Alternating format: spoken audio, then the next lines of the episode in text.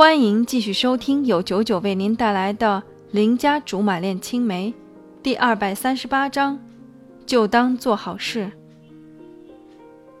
纠结完合约的问题，尽管我觉得不可思议，但我相信貂蝉的为人。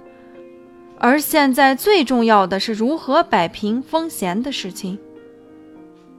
风贤的事情到现在为止，我反而觉得不是结束，而是更加复杂了。嘻嘻哈哈过后，貂蝉总算切入了正题。你不觉得风贤和曹杰的矛盾闹得刚刚是时候吗？这个时间点儿会不会太巧了些？怎么说？而风贤都被弄出去了，一个不属于公司的人，就像今天一样，连大门都进不来，还能再弄出什么事？貂蝉谨慎地说：“还能再做什么？我不好说，但总觉得不单纯。希望是我想太多了。”可就在这个时候，貂蝉的电话响了，他看了看号码，又给我看看。是风贤，之前风贤找不到貂蝉，估计是貂蝉不想理他，但这次貂蝉还是接听了。简单几句话之后，貂蝉告诉我，风贤约我们今晚在他家里见面。不知道为什么，我忽然就想到了鸿门宴，当初不也是一顿饭就差点要了刘邦的小命吗？想我的八字大概没有刘邦那么牛掰。这顿饭到底该不该去？你去忙吧，下班之后我们直接过去。我着急了，万一他疯了怎么办？貂蝉笑笑，那就把他送精神病院去，就当咱们做好事儿了。晚上到了风贤家，他做好了饭菜等着我们。可恨事情发生的突然，不然我真要带根银针在身上。电视剧里都是用银针试毒的，可能风贤见我们不动筷子，他自己夹了饭菜试吃起来，然后自嘲地说：“谁叫我自己记录不好，没人信也是活该。不过我都吃了，要是真有猫腻，先死的也是我。所以你们放心吃吧，我还没傻到投毒杀人的地步。”好，说话的是貂蝉。他豪爽到不仅吃了菜，还和风贤喝了小酒，于是我也就不担心了。饭吃到最后，风贤叹了口气，想想我也是真傻，就这么葬送了自己的前途。可是我有些不甘心，凭什么我为他们做了那么多事，到头来推出我做替死鬼？见我没有利用价值了，便像打落水狗一样。以为一脚踹开我就能了事吗？我风贤可不是那么好打发的人。貂蝉默默吃着菜，没有搭话。我惊着了，连忙问：“那你想做什么？”风贤说：“你们不是一直瞅着没办法把他们赶走吗？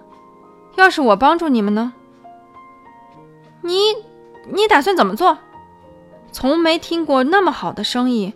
要是曹杰知道……”风贤窝里反，不是要气得跳脚吗？你要什么好处？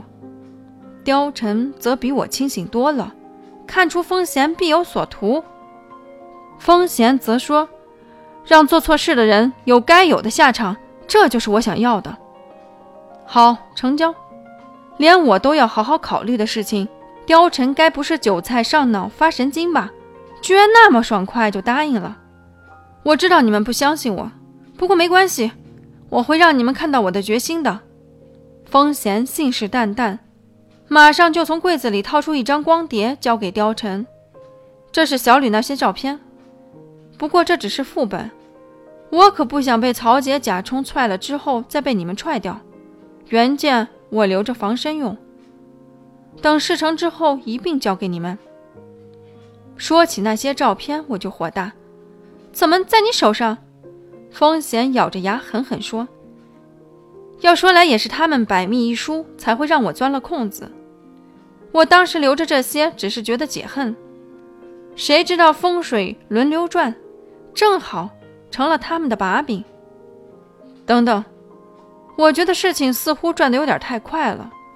不是我们不相信你，是很难相信你居然会背叛曹杰。况且你现在背叛曹杰，以后同样也会背叛我们。我可不想在关键时刻被人从背后捅刀子。等等，我觉得事情似乎转的有点太快了。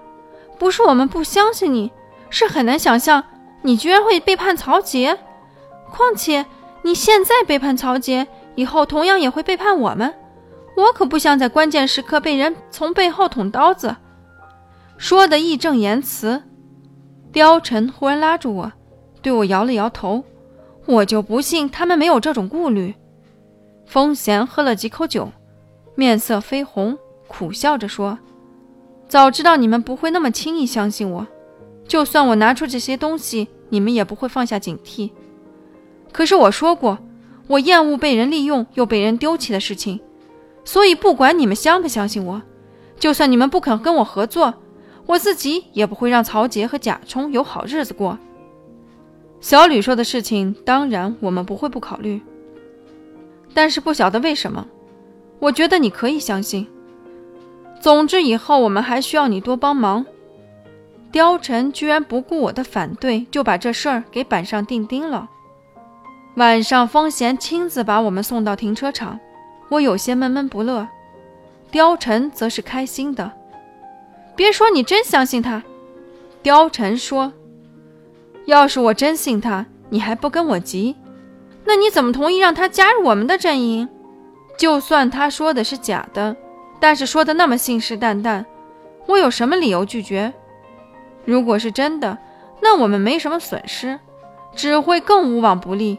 但如果是假的，把他留在身边，随时看着他。”总比让他在我们看不见的地方鬼鬼祟祟要安心。